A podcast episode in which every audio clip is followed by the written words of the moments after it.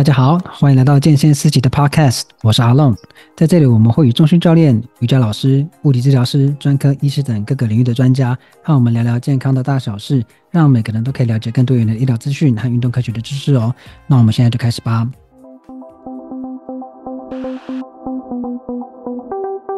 好，今天也是来聊时间规划这一集哈。那在上一次呢，我们把呃自呃计划自然演进的五个阶段，我们都已经。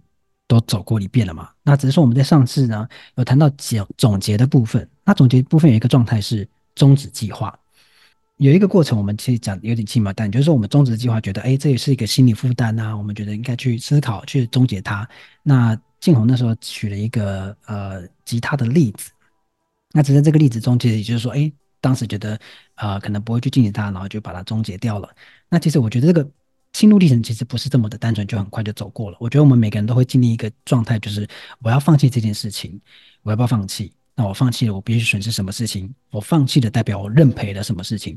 所以我想今天再回到一点，这个终止计划，我们必须在面对呃我要结束这件事情的时候，我要为这件事情下句点的时候，我们的心路历程大概会走到什么样的一个状态？那跟静红在自己在做时间规划的时候，他自己有哪些经验可以跟大家做一点分享？好，先跟今天主讲人打声招呼。Hello，建宏。嗨，大家好。嗯，今今天没有平安平安喜乐。每次都要换一下。OK，好，下次可以换别的语言了。OK，好了，希望大家平安喜乐。最近天气变冷了哈，要注意身体健康。那关于说我们要终止一个计划，要终止一个自己的呃执行到一半的目标的时候，我们有时候为什么会那么难以放弃？好，不过在建宏分享之前，我想先分享我个人经验。好，在之前的 podcast 大家都应该有听说过。我在，如果你有在 follow 的话，没在 follow 没关系，我现在讲给你听。就是我有在跟着练球，好，练什么球？排球。那我是一个呃排球经验不是很深的人，但是我年纪虽然很大了，但是我蛮喜欢排球这个运动，所以我在在这个我三十几岁年纪又跑去参加一些团练。那会参加团练，三十几岁年纪没有很大吧？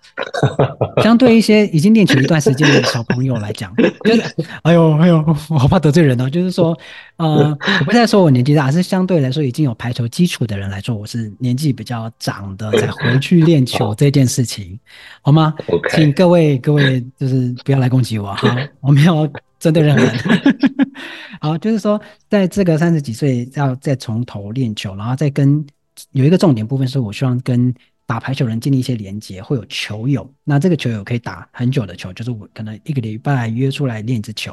所以我当时在啊、要做这件事情的时候，我的目标有两个。第一个是我希望有一个开心练球的地方，是练球哦，好，是团体练球。然后第二个跟这些人建立一些连接，是未来可以啊、一起可以出去打球的一些球友。好，那我就开始规划啦，去报名呃团练的地方，然后。当然不知道会有谁啊，但是就要先找到一个团练的地方，然后符合自己的经济的能力，然后也是呃这个团练是会持续下去，因为有些团练真的是一瞬间就不见了，所以去确认这些事情，然后再为自己规划一些自主练习，因为团练有时候不够，因为你跟大家一起练习，有时候团练会不够，那自己自主练习的课表，然后去安排，然后把所有的时间错开来，然后就开始进入这个啊、练习的状态。那在练习的状态的时候啊、一开始都还好，觉得哎很开心跟大家一起练球啊，然后那气氛越来越好啊，然后哎大家越熟悉，越来越默契。但是等走到比较后面的时候呢，嗯，然后压力就来了，我会发现自己练球开始跟不上别人，哦，那个跟不上是来自于基础上的不稳定有关。那我打的位置，因为我身高不高，然后呢，呃，也不能讲移动速度不够快，就相对来讲，我比较能做的位置不是。守防守，要么就举球。那举球我稍微相对来说比较有经经验一点，所以我放在举球的位置。如果你知道排球的话，或是你有看过那个排球少年的话，你就该知道举球这个位置会影响一个团队进攻的一个呃成功率。但是呢，因为我的举球越来越不稳定，然后在场上会容易紧张，所以造成说，哎，跟大家练球我开始变得比较紧张，然后整个练习的氛围又开始下降。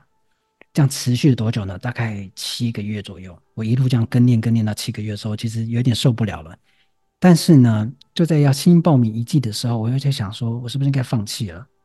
但是你就想说，我投入这么多钱，因为报名是要钱的，我投入这么多钱，然后跟一些人也算认识了。虽然说现在的练球的气氛没有到很好，但是呢，就是觉得好像可以继续练下去，所以我又报下去了。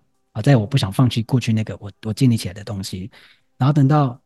再继续练的时候，那个痛苦持续，然后直到最近，我觉得好像应该要停止下来，但是这个停止是可以有更好的发展，就是说我我去做专项训练好了，但是我必须要放弃一些东西，就是我不能跟这些街上这些人建立一些呃打球的机会，然后再是团练，因为团练跟你个人练是两件事情。虽然说你去报名一个新的专项练习，那它不再是那种呃组合再去做练习，而是呃你专针对那个专项做练习。所以我必须要放掉那个过去我设定好目标的状态，然后去做一个下一阶段你要做的新的练习，或者是你说退阶也好，就是因为这个本来应该在最初你要先去做的练习，像你反而就是我要回到个人上的练习上。所以呢，为了走向一个自己可以更好的位置上。我觉得啦，哦，所以我必须要放掉我原本设定的目标，所以这就变成说，我在规划这件练球的目标的时候，我必须要在这个终止的阶段去回头思考这一段时间有没有达到我的目标，然后如果没有的话，我该怎么办？所以我就做了一个决定，就是我要往六个方向发展，就是我要先回到比较基础的地方，从头开始。这就是说，我大概可以理解说，为什么大家会有难以放弃的这种状态。我不知道各位会不会有了。那建宏。那你自己有没有类似的经验？就是在、欸嗯、放放掉那个吉他的例子，是不是就是一个很也是类似，就是你很难放弃这样子？对呀、啊，因为我当初学吉他，除了我买了那个吉他就花了两万之外，我其实中间是有付钱给啊、嗯呃、音乐的老师教我了几次嘛。嗯、那我我想回到你刚刚提到的你这个练球的案例嘛，因为你会说这是一个沉没的成本，就是说你过去已经、嗯。投投注进去好像没办法回收的一些付出，啊、那你觉得说在你练球的这个过程里面，包含你最后选择要退阶的这个过程里面，你觉得你有没有学到什么？就如同我刚刚所讲，就是在那个过程中，我发现自己的球技跟不上大家，就是大家期待我怎么样的一个作为一个稳定的举球，我常常就是要么举太多，要么举不到，要么就是举太低，嗯、要么就是、嗯、呃举到不知道去哪里的位置。就会常出现，变说大家在陪我练球，嗯、而不是我在跟着大家一起练球，就会出现那状况。嗯、那每一个人花了时间，他们在攻击的时候是要花体力跟时间的，然后教练要在旁边一直碎念你，就是那个大家陪着你练习，那个他们压力也会大，然后家里教练压力也会大，我压力也会比较大，所以大家就在压力很大的情况下完成练球。嗯，那你觉得在这过程里面，你有没有更清楚的知道你需要加强的项目是什么，还有要如何去加强它？你觉得你有更清楚吗？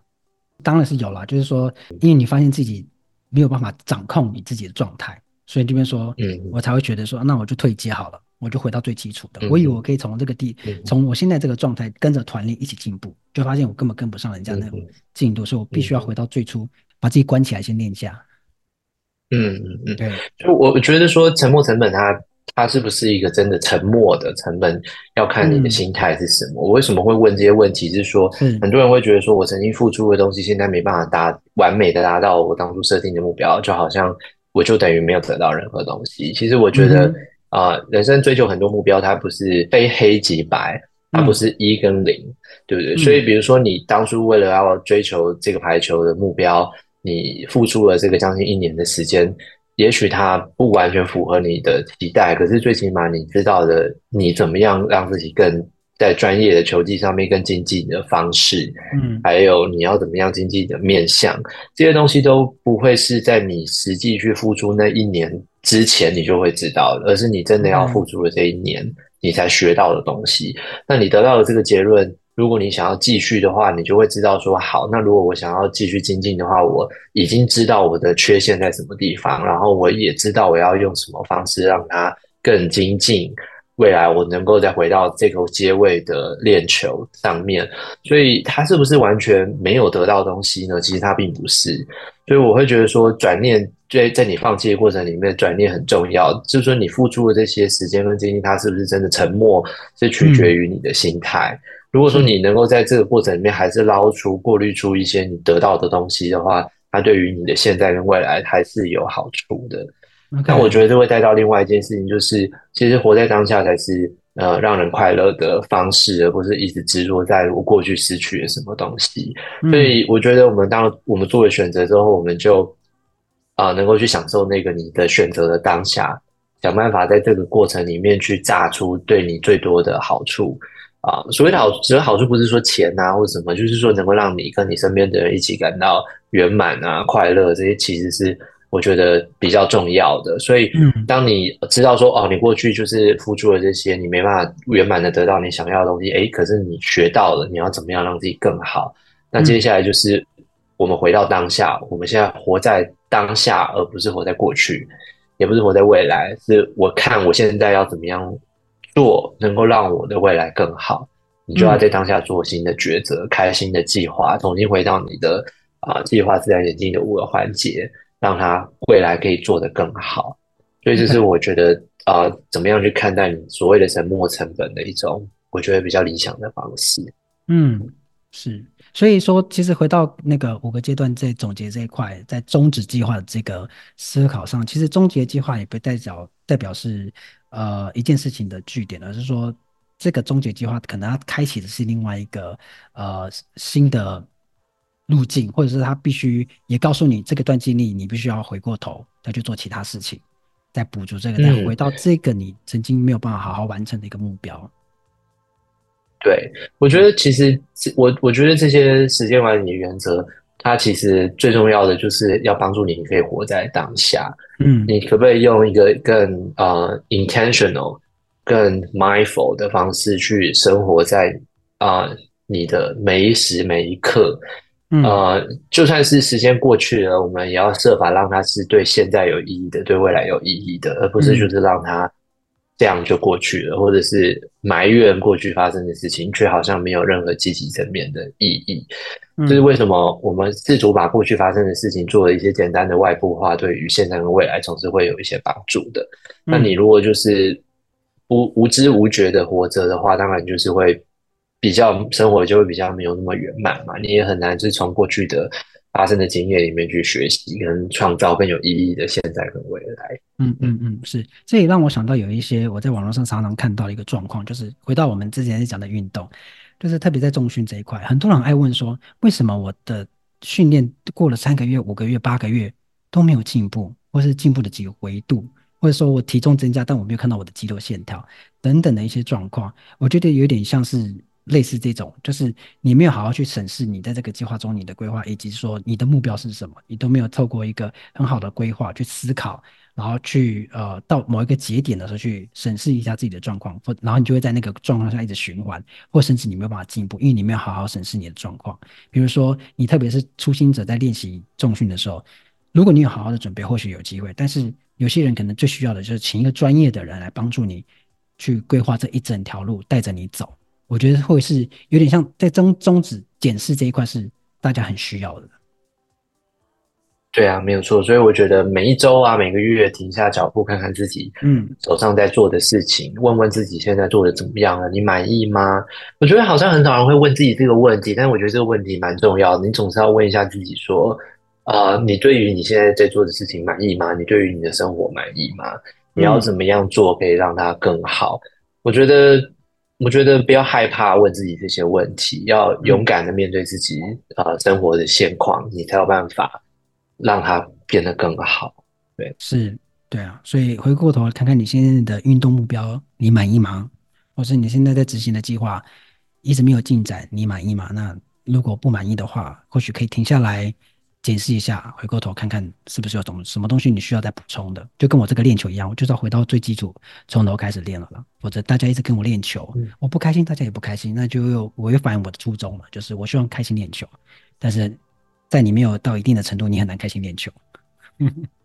对，但但是其实你也是有学到东西啊，就是你知道要怎么样做，可以让你未来更好的去参加等级比较高的球团的练习嘛。嗯、所以其实你并没有啊、呃，就是说你你你要把它完把它想成完全的损失，实际上你你你可以把它想成说，哎，我现在经过一年的经验，我知道我怎样更好的准备自己去未来加入、嗯、呃等级更好的呃等级更更高的。球球队的练习，实际上你已经找到了一个呃，让你自己更更接近目标的方法了。是，所以这个是成本，但它不是沉默。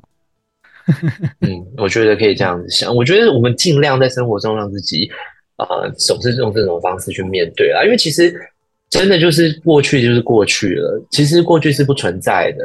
你你执着在不存在的东西，执着在过去，其实是没有太太太太，你没有办法从已经不存在的东西里面得到更多的意义嘛？嗯、我觉得这个也是呃一些佛学上面很大的原则，就是说你你烦恼烦恼，很想讲烦恼，其实你太执着在已经过去的事情，或者是还没到的未来，其实那些都是没有必要的。你需要的就是专注在现在，然后让现在能够创造出。能够更接近你想要的未来，而不是一直执着在已经流逝的或者是还没到的东西上。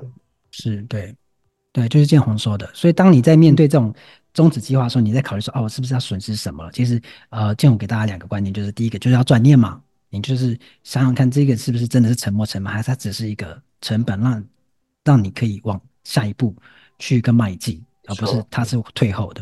然后再是活在当下。就是你不要去思考说你失去的那些，嗯、或者是未来还没有达到的那些，最重要的是现在，呃，这些事情你能怎么做？对对，你有没有改变现在？你能做什么？Yes，对你该怎么做？你能做什么？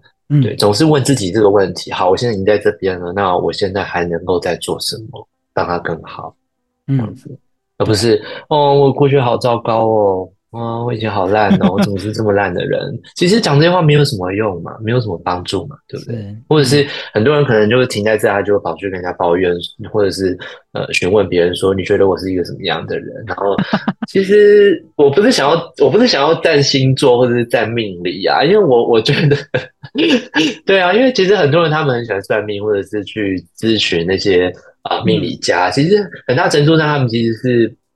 不愿意真的去踏实的面对自己，嗯，不是很令人满意的人生。他们想要借由其他的奇迹啊，或者是呃外力的介入啊的方式，或者是偶然的机运，让自己看看让自己可不可以生活变得更好。嗯，其实当然命运就是这么的多变，它往往我们有时候就突然中了一千万，我们也不知道，那个当然就是机运，不是你努努力得来的。是可是，可是我觉得。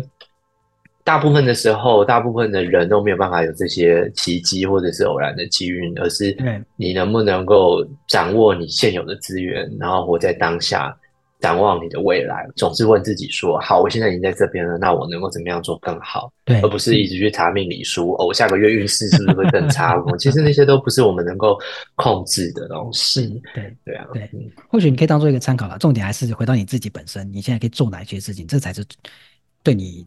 最直接，我我我我自己也很喜欢查什么流年运势啦。我只是觉得，我只是觉得不要依赖它，不要觉得说好像哦查了就是就是就是我哦我期待下个月财运就是很旺，所以我这个就不要工作，那种没有这样子的事情。对对，不要不切实际，是不是？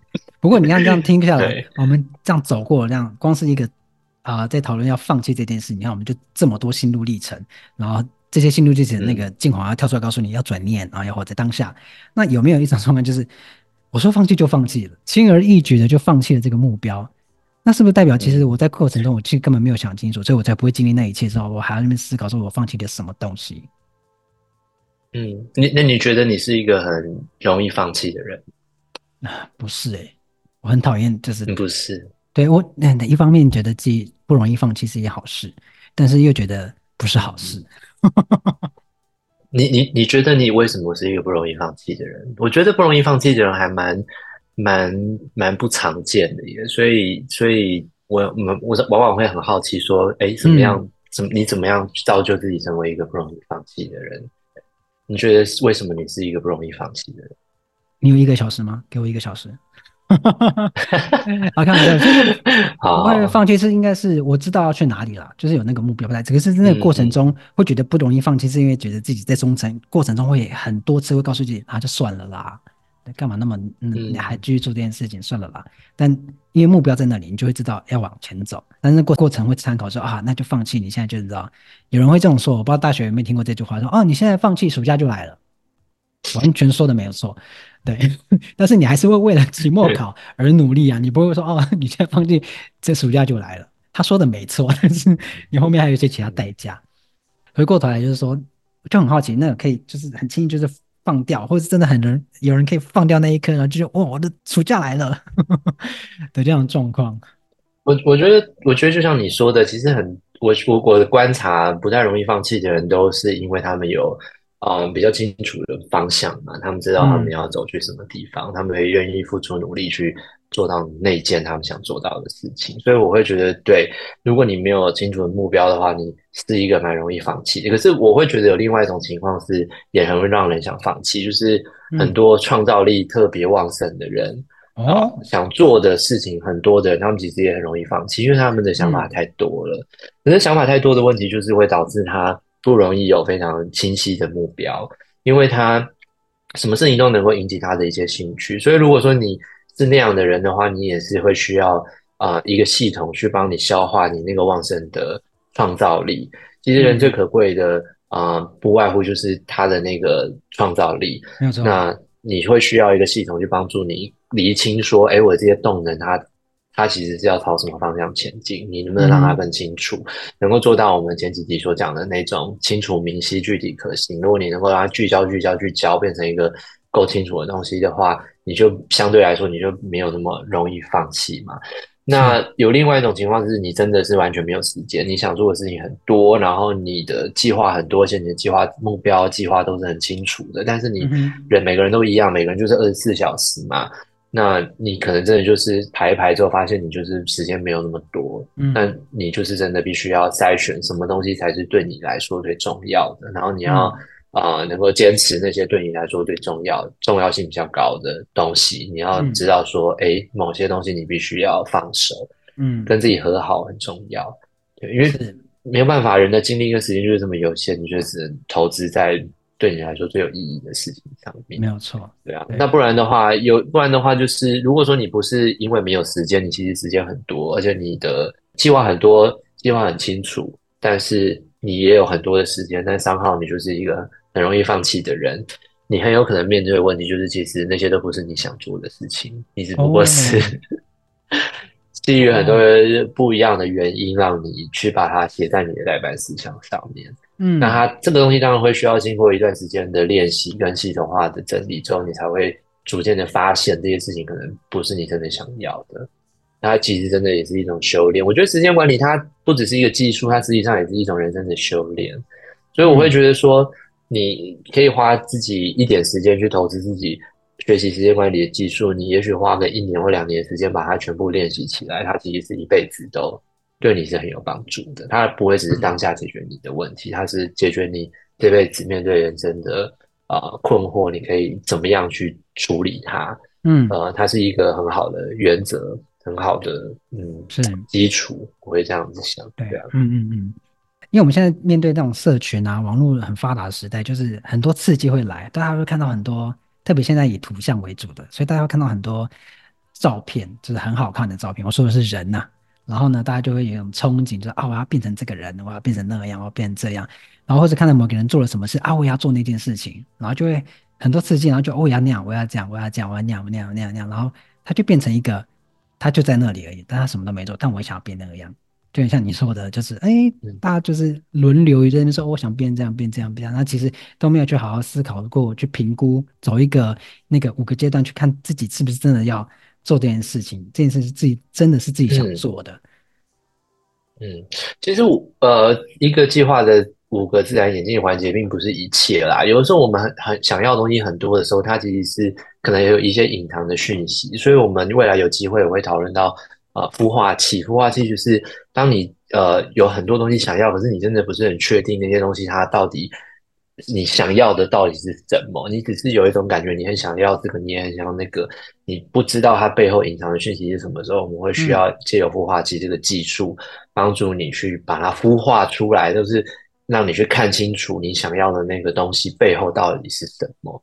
那这个我们未来有机会也会讨论到。所以你计划演进的五个自然环节，当然是你有一个很清楚的目标之后，你要怎么样去执行它。你会有五个环节去做，那当你不清楚，可是你欲望又很又有点强烈的时候，孵化器这个时候就会扮演一个角色。那我们未来有机会可以再谈论这个东西。OK，来期待一下哈。不过刚刚那个呃，建宏讲到一个，就是有一种人很容易放弃，就是很多创造力的人，就是会提很多 idea，但很快就会放弃了。对。而且那时候我脑袋砰，就突然想到一个特别身份的人。我们要讨论这件事，但我想引起一些共鸣。大家脑袋跟我想的是同样一个人吗？就是我们的老板们。哦，好，下一题。他呃，他们都很需要孵化器。今天这集的主题叫“老板不要听”。哦，你可以改一下这集的主题，这一集的主题。好好，OK。下一题是什么？我吓坏了。啊，好，回过头来讲放弃这件事情。那建宏自己在这么多的经验中，你自己规划出这个非常大的一个系统，来帮助自己去做好规划嘛？那你自己有没有就是，比如说走了，比如说评估啊，初步到厘清，他已经展开一个是非常的庞大的一个计划，然后到最后你要放弃，你可能觉得时间不够或怎么样的，但是要放弃。你可以跟大家讲一下你的心路历程吗？我其实有两个例子啊，但是像我们刚刚提到那个吉他的嘛，我们最后可以再回到吉他的例子上面。嗯、那我最近一个比较清楚的例子是，我本来就是想要经营一个跟谈谈论青铜器的铭文的啊、呃、一个 YouTube 的频道。那我做了一些的研究，我也把那些计划都把它写下来，把它存在我的那个系统里面。那后来因为我的时间真的是太有限了。我实在是真的是拨不出更多的时间去做这个计划，因为我临时又有很多新的东西进来，那所以我只经过了仔细的评估之后，我确定我没有办法继续执行它，所以我就放弃。我我会等到一个适当的时机点，那个时机点成熟之后，我才会继续去做它。嗯，所以呃，但是因为我在这整个执行规划的过程里面，其实我已经把我要做什么跟我已经做的东西都储存在。啊、呃，我的系统里面我都已经把它外部化了，所以我知道未来等到那个时机成熟之后，我随时可以再跳回去我当时停下来的那个点。所以你可以想象，如果说你平常都没有做这个外部化习惯，你不写日记，你做的任何计划你也没有留下任何记录，你等到你时机成熟的时候，你要突然再回去去把它 pick up 起来，就会有很大的困难。嗯，所以说你们，我会建议大家说，如果你们有什么计划，你们一定要常常就是练习把它。外部化，把它写下来，存在一个适当的地方。嗯、我们未来在讨论啊参考系统或者是知识管理系统的时候，我们都会有机会去讨论怎么样去把它存在一个适当的地方，让你未来来参考。嗯、啊，当你要放弃计划的时候，你要问了你自己两件事情。第一件事情是为什么你放弃？我们之前在啊。嗯呃前几期 podcast 我们都有提到，就是说，当你没办法执行某些东西的时候，你需要简单的记一下，你不要把它当成论文来写，你就是简单的一两句，你是为什么原因啊、呃？这个计划受到了阻止。其实最常被阻止的原因就是你真的时间不够，那你也没关系，你就直接写说啊，我就是真的时间不够。嗯、那如果是是因为其他的重要性的东西进来，你也就是加一句，你会知道说为什么我在这个阶段我必须要把它放下。所以把想清楚你为什么停下来很重要，因为。你你要知你的未来会需要知道未来的你会需要知道说你今天停下来的原因是因为你真的不想要了，还是你想要，但是有其他的原因阻止了你？那你把它写下来，你才有机会去克服它。如果你未来还想要继续从事这件事情的话，嗯，对不对？那你不写的话，你就是等于要重新再 run 过一遍，你才会知道发生了什么事情。是对。